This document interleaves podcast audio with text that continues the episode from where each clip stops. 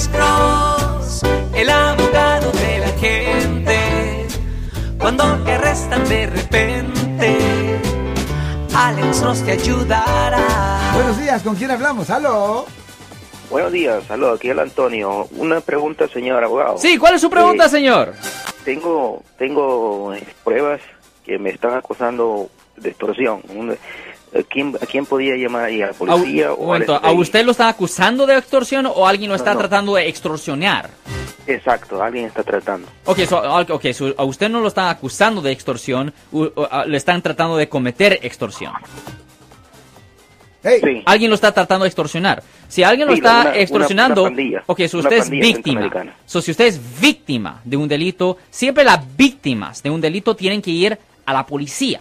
Tienen que hacer el reporte de esa extorsión para que se empiece una investigación y si hayan suficiente evidencia, pueden arrestar a esta gente y si hay aún más evidencia, la fiscalía puede presentar cargos criminales contra esta gente. Pero las víctimas de delito no tienen que hablar con un abogado, la víctima tiene que hablar con la policía. y caballero, ¿qué más nos puede detallar?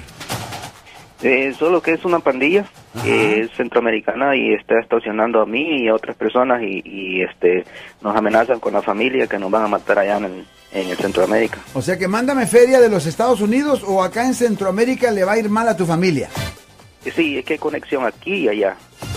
Ya, y el problema es que obviamente legalmente lo que tiene que hacer es ir a la policía, pero también existe la probabilidad de que ellos ah, actúen. Es bien difícil con las pandillas, especialmente fuera de los Estados Unidos, porque eso no está dentro la jurisdicción de los Estados Unidos, Marcos.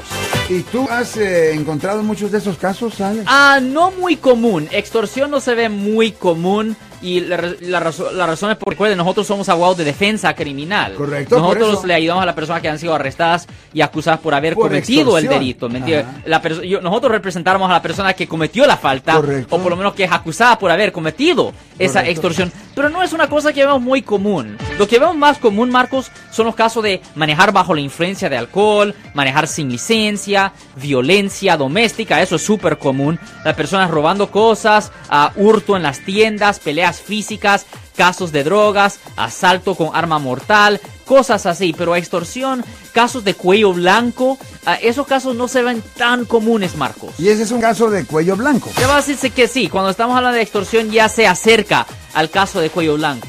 Y son castigables eh, arduamente, fuerte. Sí son muy fuertes, Marcos. ¿Y qué es lo que puede uno, bueno, digamos, eh,